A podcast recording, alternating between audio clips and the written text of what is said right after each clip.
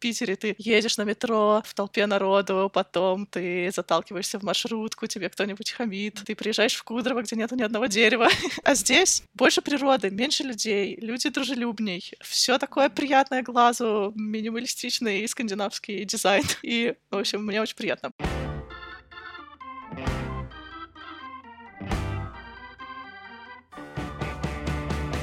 Привет, это Лера, и ты слушаешь «5 через 2» — подкаст про отношения с работой и поиск собственного пути. Каждый выпуск — это доверительный разговор с людьми из разных профессий и локаций. Твоими работой мы обсуждаем тем взросления, осознанного подхода к выбору профессий и поиск личной мотивации. У подкаста случился незапланированный мини-отпуск, а все потому, что я готовлюсь к интервью в одну из самых крупных тех-компаний в мире. Шансов мало, но я все равно готовлюсь. Надеюсь, что к концу апреля я смогу поделиться хоть какими-то новостями, ну и, может быть, даже сделаю спешлый выпуск про подготовку к интервью и вообще, как проходят такие интервью. Понятное дело, вопросами поделиться нельзя, это конфиденциальная информация, ну почему бы не поговорить про свой личный опыт в целом, какие бывают стратегии подготовки, сколько времени надо и чего ожидать.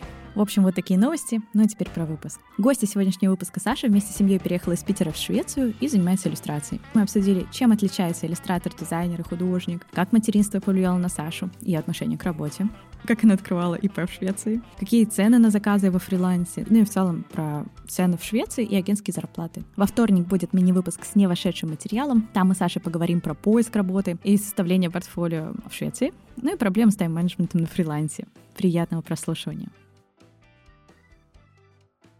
Чем ты занимаешься? Я иллюстратор и дизайнер, и сейчас у меня рабочие дни вообще очень, очень все разные, не похожие друг на друга. Бывают дни, когда я чисто дизайнер, и я работаю сейчас с местной шведской компанией, которая занимается детскими мобилковыми играми. Я рисую там промографику О, и немного интерфейсами тоже занимаюсь. Это где-то 2-3 дня в неделю обычно. Это прям такие классические рабочие дни с э, митингами, с э, переписками в Slack, вот этим вот всем. Остальное время бываю чисто иллюстратором, могу сидеть там целый день, просто рисовать что-нибудь на планшете. Но так как я фрилансер, то бывают дни, когда я вообще не занимаюсь ничем творческим. Я просто какой-нибудь менеджер, маркетолог, бухгалтер, все вместе, все в кучу. Я занимаюсь общением с клиентами, поиском там новых клиентов, подаю какие-нибудь заявки, или ищу судорожно чеки, записываю бухгалтерию, или обновляю там сайт, свой портфолио и соцсети. Но еще бывают дни, когда я просто прогульщик, поисковик вдохновения, и я чувствую, что мне вообще ничего не хочется делать. Мне хочется погулять, пофотографировать, порисовать скетчи какие-нибудь просто, повтыкать в какой-нибудь фильм или мультик красивый, потому что я чувствую, что это все все равно откладывается в том, что я делаю, что-то это приносит, генерирует какие-то идеи, что-то, что я могу потом воплотить в своих проектах. Слушай, ну это очень прикольно, что ты осознаешь этот процесс вдохновения как часть своей рабочей фазы. Это очень круто. Мне кажется, это вообще применимо к любой работе. Когда вы ловите себя на просмотре каких-то видео на Ютубе, это, ну, может быть, быть, не совсем там в четыре ночи, как,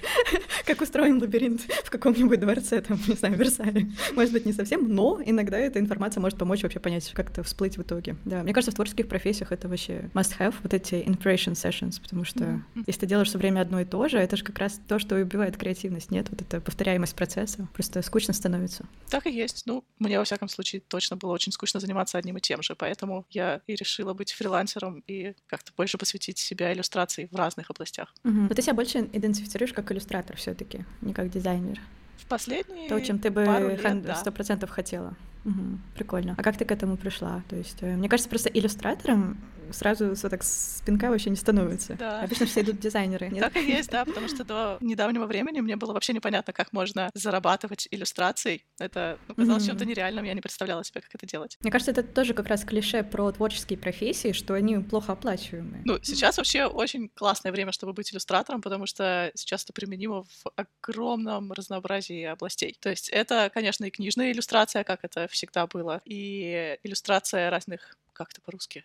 Типа периодических изданий, журналы, газеты, интернет-издания, всякие даже блоги. Под дом, дизайн упаковки, дизайн разных предметов, какой-нибудь там текстильный Но это уже скорее дизайн. смежные штуки, нет? То есть вот чем конкретно иллюстратор отличается от графического дизайнера, от э, дизайнера, от художника даже? То есть что вот именно иллюстратор? Разница иллюстратора, графического дизайнера и художника, мне кажется, просто в том, кем ты себя считаешь и кем ты себя называешь, потому что это очень размытые области. И очень часто человек совмещает несколько из них. Ну, то есть иллюстратор — это тот, кто рисует вещи, а графический дизайнер, он эти вещи вещи потом, нарисовав, может куда-то применить, наверное, да. А художник — это вообще... У него нету цели какой-то. То есть у графического дизайнера обычно есть какое-то задание. Графический дизайнер, если он рисует без задания, это уже скорее просто рисунок, да, это какая-то иллюстрация. А иллюстрация... У иллюстратора нет, тоже иллюстрация, тоже она что-то иллюстрирует. Да, да, да, да. Ну, типа, я иллюстрирую что-то, там, какую-то сказку, процесс. А художник, он без задания, наверное, рисует, или как? Ну, смотри, иллюстратор и графический дизайнер сейчас очень такие две размытые области, потому что сейчас иллюстрация очень много используется на сайтах и в приложениях разных, и просто компании используют для своего брендинга или рекламы. И если, например, раньше графический дизайнер, там рисовал для сайта какие-то маленькие иконки или для приложения какие-нибудь иконки, которые ты видишь у себя в телефоне или где-то еще. Сейчас это все усложняется в полноценные иллюстрации очень часто, и для этого уже нужен отдельный человек. Но в то же время графические дизайнеры часто могут делать это сами, совмещают графический дизайн и иллюстрацию. И иллюстратор тоже может быть заодно и графическим дизайнером, и художником просто рисовать там какие-то менее коммерческие вещи просто для себя. Ну понятно, но все равно это же разные области получается. То есть на художника, мне кажется, художник просто другая часть есть, ты, понятно, ты можешь всем этим заниматься, но то, как зарабатывают художники и как зарабатывают иллюстраторы и графические дизайнеры, это совсем разные две карьеры. Это не совсем разные. Иллюстратор и графический дизайн — это ближе, нет? Угу. Например, если иллюстратор открыл свой онлайн-магазин, продает на эти принты, mm-hmm. он, mm-hmm. он может считать... это художник. Ну, как он сам считает? Это очень размытая штука. Он может называть себя художником, он может называть себя иллюстратором, потому что он в то же время занимается коммерческими проектами. А как вообще зарабатывают в твоей сфере? То есть это работа либо в агентстве, либо создание что-то для заказчика как фриланс. Ну да, чаще всего иллюстраторы — это фрилансеры и работают либо сами, либо через агентство, либо да, специализируются именно на стоках и каких-то онлайн-продажах. Mm-hmm. Мне кажется, на стоках это самое ужасное, нет? Типа это такое самая большая неопределенность. Ты работала со стоками? Нет, я никогда не работала, и поэтому мало что про это знаю. Но я знаю людей, которые, ну, например, иллюстраторы, которые занимаются всякими паттернами, принтами, рисуют для ткани, для печати, для всяких штуках для дома или другом текстиль, они неплохо зарабатывают и на стоках. Угу. Неплохо это сколько? Я не знаю. Ну, плюс-минус примерно. Ну, то есть это полностью оплачивает их жизнь. Ну, вот я, кстати, не уверена в основном все-таки стараются совмещать разные области. Да, мне тоже кажется, что... Я просто знаю, опять же, из фотографии пример. Стуковые фотографы — это всегда дополнительная работа, то есть это не практически никогда не основная. Если ты не супер специализирован, причем специализация должна быть супер узкая, там, снимать туалеты. То есть стоковых туалетных фотографов — это может быть, да, твой полноценный. Или гробы снимать. Ну, знаешь, это какая-то очень странная должна быть специализация, что никто это не снимает. А вот стоковый фотограф ландскейпов, я не знаю, таких миллион. И типа, ну, на этом ты точно не особо заработаешь. Да. Это такой какой-то странный пример, туалеты и гробы. Ну да ладно. Что творится в моем бессознательном, оставим это за кадром.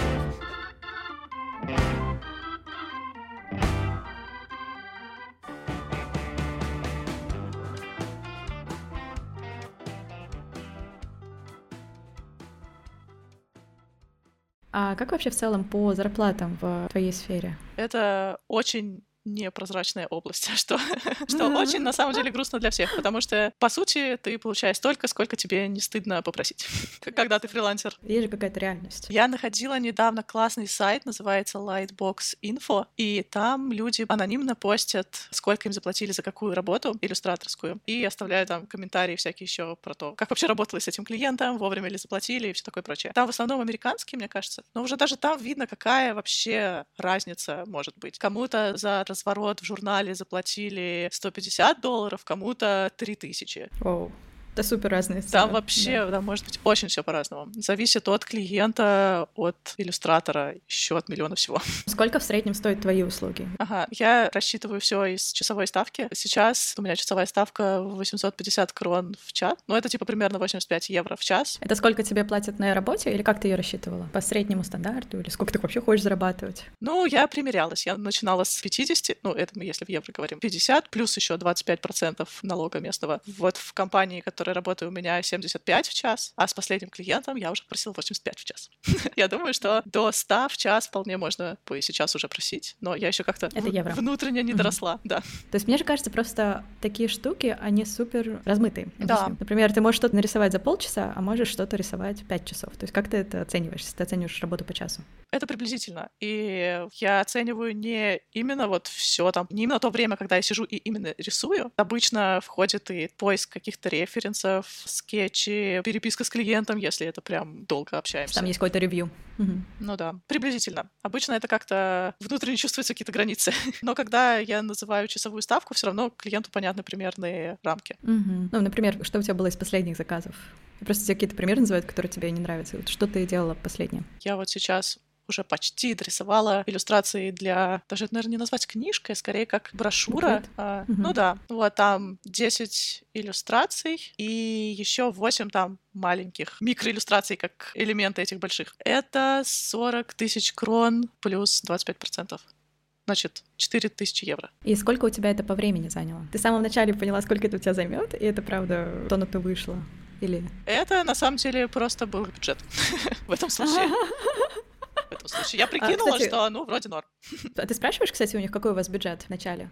Да. Перед тем, как дать свою цену или нет? Да, я спрашиваю, потому что у некоторых есть сразу какой-то фиксированный бюджет, и можно даже не прикидывать, сколько там у меня все это займет, чтобы вымучить из себя какую-то вилку стоимости а просто уже, исходя из этого бюджета, решить, хочу я этим заниматься или нет. А как в целом, вот ты работаешь фрилансером, у тебя вся своя бухгалтерия, то есть это же тоже супер муторно. Тебе нужно страховку, тебе нужно регистрироваться как фрилансер, то есть ты зарегистрировалась в Швеции. Да, у меня своя компания в Швеции, как я всем говорю, потому что здесь, здесь, чтобы легально быть фрилансером, нужно, по сути, открыть компанию. Что-то вроде ИП нашего русского. Самое сложное в регистрации было получить из России чертову справку об отсутствии задолженности по налогам.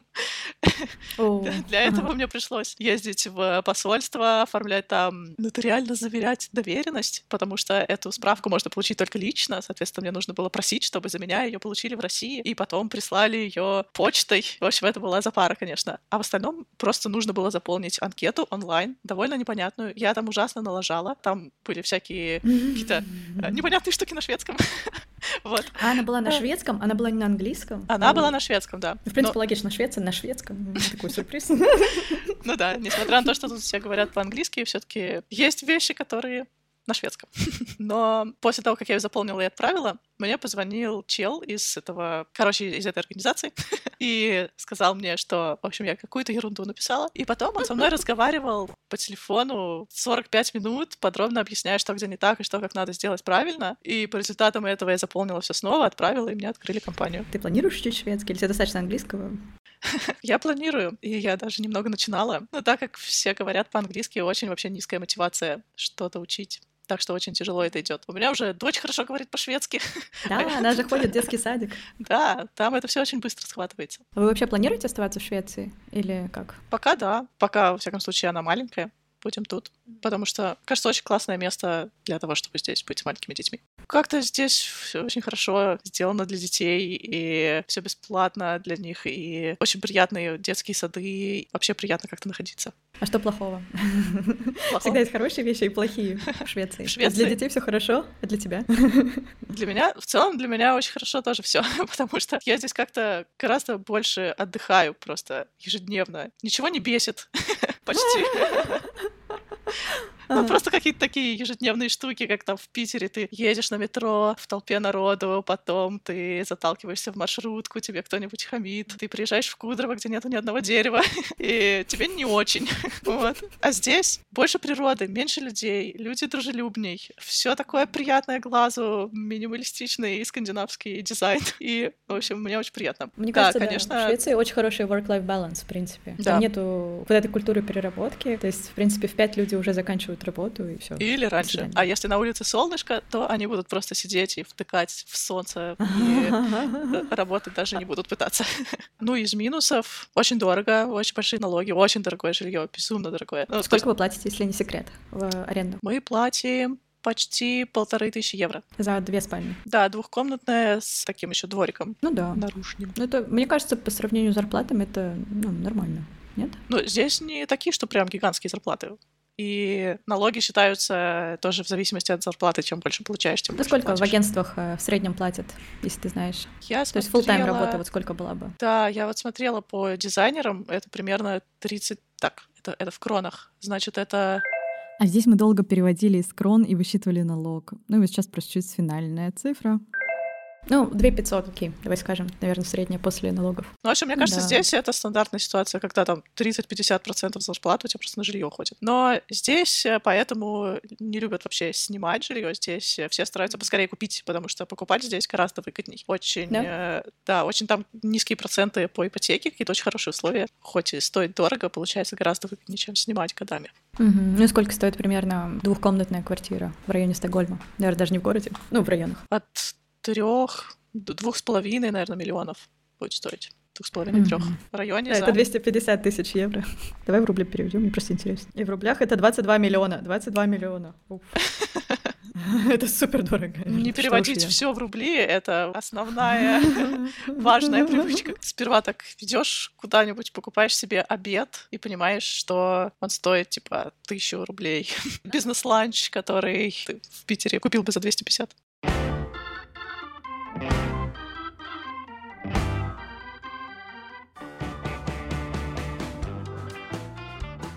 У меня есть теория, что то, где ты провел свои детские годы, например, если ты жил в центре Парижа, условно, да, ты был окружен такой красотой, вот ты, например, жила на Ваське, и тебя это как-то формирует. Ты читала книгу «Выгорание» Эмили Нагоски? Да. Там, помнишь, была такая цитата, что если дерево выросло на краю обрыва, а потом его пересадили в цветущий сад, то оно уже сформировалось, оно будет вот такое покошенное, и у него уже ветер его настолько сильно продул. И все деревья в саду, они выглядят по-другому, а оно такое получилось, потому что оно росло таким образом. То есть ему нужно было выживать, оно жило на обрыве, где был тяжелый ветер. Это не дословная цитата, это моя интерпретация. Но поняла, о чем я, да? То есть, мне кажется, вот такие штуки, они очень сильно формируют. А мне вот интересно, как у тебя получилось с детства, то есть напрямую пойти и учиться-то сразу на дизайнера? Ну, мне кажется, пример про дерево, не знаю, насколько я с ним согласна, потому что на человека так много всего влияет, что сложно понять, что влияет в какой степени, и невозможно предсказать, что повлияет больше и как оно повлияет. Условно говоря, если у одного человека там родители алкоголики, и он, в общем, тоже пошел по той же дорожке и тоже закончил алкоголиком. У другого человека с какими-то другими, я не знаю, личностными качествами, другим окружением, семья алкоголики, а он в противовес этому стал зарабатывать кучу денег и стал потрясающим специалистом и все такое, что чтобы просто не быть таким, как они. А как думаешь, что было в твоей ситуации? От общего к частному. Ну, то есть твои родители всегда поддерживали твой aspiration, твое стремление именно пойти в творчество? Скорее да, чем нет. Моя мама, она вообще очень хотела, чтобы я попробовала много всего разного в детстве, и она отправляла меня там и на танцы, и на плавание, и в художественную школу, и куда-то еще, вот просто посмотреть, что больше зайдет. Вот. Мне кажется, тут они влияли на меня не только тем, что они предлагали мне, сколько тем, как складывалась их собственная жизнь, что я видела по их примеру. Mm. И по их примеру mm. я видела, что на самом деле все в жизни не так весело. Вряд ли я буду всю жизнь рисовать картинки и все такое. Я думаю, я очень долго не представляла, чем я буду заниматься, и вообще не хотела думать о работе. просто, просто хотелось заниматься чем-то веселым, чтобы приносило мне радость и другим людям тоже. То есть ты думала о работе как о чем-то негативном, типа такого? Ну, скорее да. Я предпочитала о ней не думать. А как ты в универ выбирала? Ну, рандомно? Мне до сих пор кажется, что мне очень повезло. Все мои одноклассники пошли на экономику или что-то такое, что просто считалось таким must-have. А я, так как всю школу я ходила на дизайнерские художественные курсы, детский дизайн-центр это назывался. Очень прикольное место. Мне кажется, это на меня очень повлияло. Это была не художественная школа, где просто там учат рисовать натюрморты, и ты там стоишь у мольберта с кисточкой часами. А там именно развивали креативность, что ли. Мы там делали очень разные штуки, там что-то из бумаги клеили, что-то рисовали, лепили из глины, придумывали какие-то даже истории, что типа каких-то постановок. Вот, в общем, было очень прикольно. И там старшие ребята, они каким-то образом э, узнали про то, что существует в политехе факультет как же он тогда назывался? Ну, в общем, что-то связанное с дизайном. вот. И, в общем, всем, всем советовали, кому интересно, тоже туда попробовать поступить. Но бесплатно туда поступить было почти нереально. Я пошла туда на платное, но тут, конечно, мне очень повезло, что родители меня поддержали. Это казалось чем-то очень непонятным, но довольно перспективным. Я вот сейчас даже посмотрела вчера, как он теперь существует. Он теперь называется Выш... Э, Высшая школа дизайна и архитектуры. Находится, Политехе? Да, находится теперь в главном, да в главном здании политеха. Раньше это было ну, в отдельном здании, там был Институт международных образовательных программ, программ, там было просто полно иностранцев и несколько дизайнеров. Которые на академке. Да, вот, я училась там, на академке. Ну, круто, что их... Ну, мне кажется, институт дизайна должны перенести, да, в главное здание, потому что это красивое здание. Просто тоже училась в политехе э, внезапно. В главном здании? Да, я училась на радиофизике. Мы учились, наш корпус был второй корпус, тот, который, знаешь, типа зеркалит первый корпус, где все административные бумажки. Я не знаю, у вас, наверное, все, вся администрация была в МОПе. Короче, не суть, это было не главное здание. Но часть лекций, то, что все по физике у нас было в главном здании, конечно, главное здание такое красивое, не знаю, ну, для универа это красивое здание. Ну, в МОПе зато все было так современненько, такие большие аудитории с макбуками, классно. Не с ну макбуками, с аймаками, господи. С аймаками, да, здоровенными вот такими, да, было классно. Ну, там были прям прикольные преподаватели многие, такие молодые, практикующие. Там у кого-то была своя дизайн-студия. Да, у него были самые классные задания, например. Мы делали... Которые он потом продавал? Как владелец задания дизайн-студии. Типа 20 концепций за ночь он не хочет делать, дал нарисовать.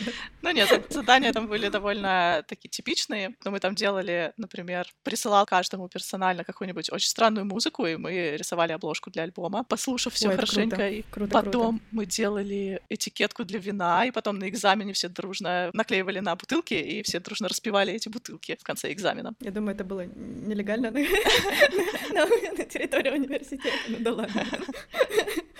После экзамена уже не на территории университета.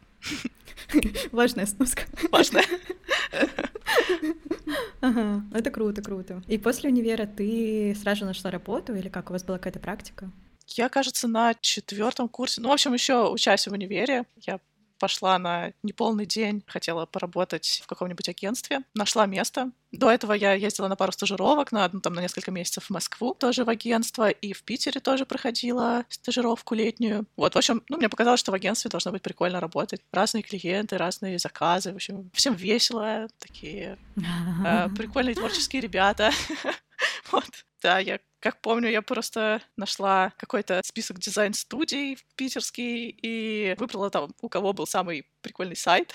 в общем, то агентство, в которое я пошла работать в универе, его сейчас уже нету. Я в нем работала просто всю, всю, свою, всю свою сознательную жизнь в Питере. Оно успело поменять название, поменять позиционирование, немножко менялся состав. Мы переезжали с места на место. Я там все работала. И сколько ты там проработала? Получается, лет шесть. О, вау, это довольно много. Да, это типа карьеры до сеньора. Прикол в том, что это было агентство, которое в разные годы своего существования состояло из трех-шести человек. Но, в общем, естественно, никакого продвижения до сеньора, в принципе, быть не могло. Я там была, по сути, единственным дизайнером. И... А, Сама себе начальник. Дизайнером на все... Мой отдел дизайна я и мои подчиненные. Общем, дизайнером на все случаи жизни. Я там и логотипы, и фирменные стили рисовала, и там сайты, и приложения, и их, их прототипы, и дизайн, и даже как-то немножко верстала. Ужасный опыт. Как-то раз я даже верстала какой-то совершенно гигантский спортивный каталог. Давай объясним, что такое верстать вообще? Почему это ужасно? Я сейчас сказала слово верстать в двух смыслах, вот что я поняла. Есть верстка на веб-сайте, это когда вы делаете фронтенд, а есть верстка книги перед печатью. Да. И ты, наверное, обе делала. Да, я делала. С каталогом. Мне не понравилось ни то, ни другое.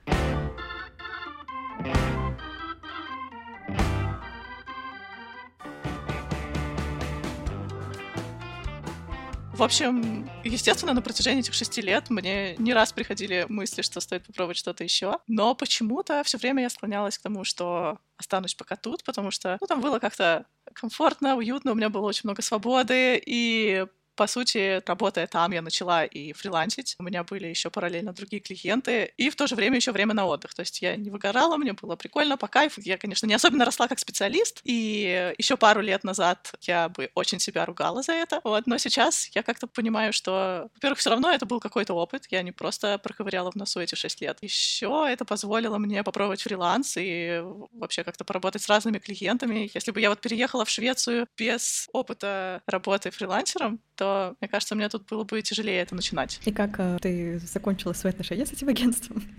Я ушла в декрет.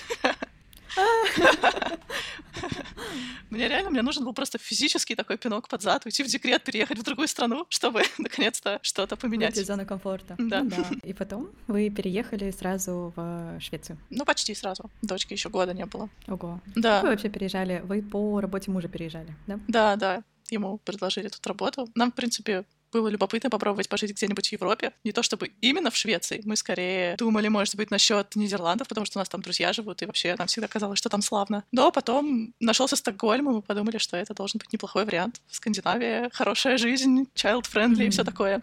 Ну, в принципе, это недалеко от Питера так-то. Да. Ну, и Нидерланды тоже недалеко. Ну, короче, да, муж тебя работал, и ему предложили работу, и ну, да. ты получила визу как его жена. Так что, и в принципе, логично.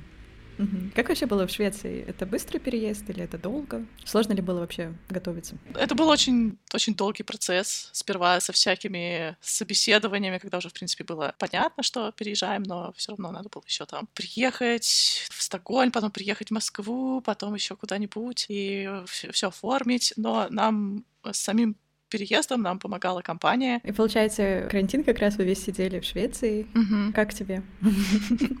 Но Здесь было мало изменений заметно. То есть здесь не было какого-то жесткого локдауна. Тут Швеция была одна из стран, кто не вел полный локдаун. Ну да. да. У вас были типа рекомендации больше, чем ограничения. Самое приятное, конечно, то, что они не стали закрывать детские садики, так что... Ой, я ждала, что ты это скажешь.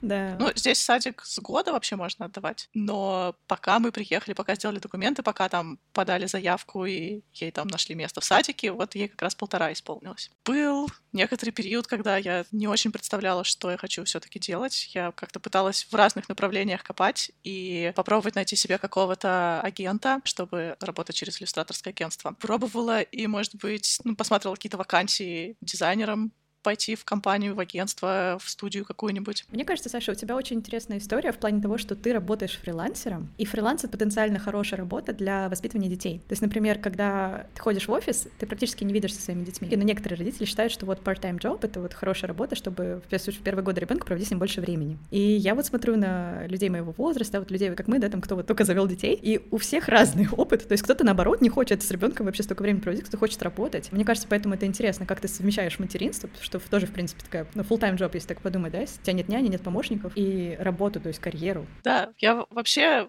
хочу сказать, что рождение ребенка стало для меня таким вообще бустом для того, чтобы задуматься о том, что я действительно хочу делать. Как-то стало по-другому оцениваться время. Я поняла, что времени мало, что оно очень ценное, и что я хочу делать только то, что мне нравится. И хочу быть еще примером для своего ребенка человека, который реально доволен своей работой и может ей нормально зарабатывать. Спасибо, что дослушал до конца. Это был 5 через 2, подкаст про отношения с работой и поиск собственного пути. Подписывайся на всех платформах и в Инстаграм, собачка 5 через 2, 5 2 цифрами. Ставь оценки, где это возможно, и оставляй комментарии. Это помогает новым людям узнать о подкасте. Также подкаст можно поддержать, оформив подписку на Патреоне. Все ссылки в соцсетях и в описании подкаста.